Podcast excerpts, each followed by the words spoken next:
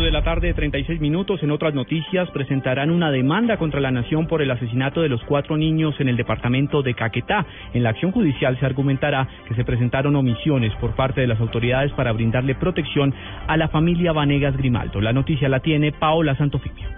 El abogado Guillermo Mezquita, quien representa los intereses de la familia Venegas Grimaldo, anunció que alista una demanda contra la nación por negligencia de las autoridades del Estado por la no protección de los cuatro hermanos que fueron asesinados en Florencia, Caquetá, pese a las denuncias que había hecho la familia de amenazas en su contra. Esto se hace a través de una fórmula de acuerdo a el periodo de vida probable de cada menor y otros otros tipos de situaciones que nosotros vamos a determinar. Sí, es que eh, la vida de las personas no tiene ningún precio, pero pero sí se debe calcular esa responsabilidad patrimonial del Estado. Cabe señalar que la Fiscalía había pedido en su momento a la Policía y al Ejército Nacional protección para la familia luego de que denunciaran que eran víctimas de amenazas por problemas de predios.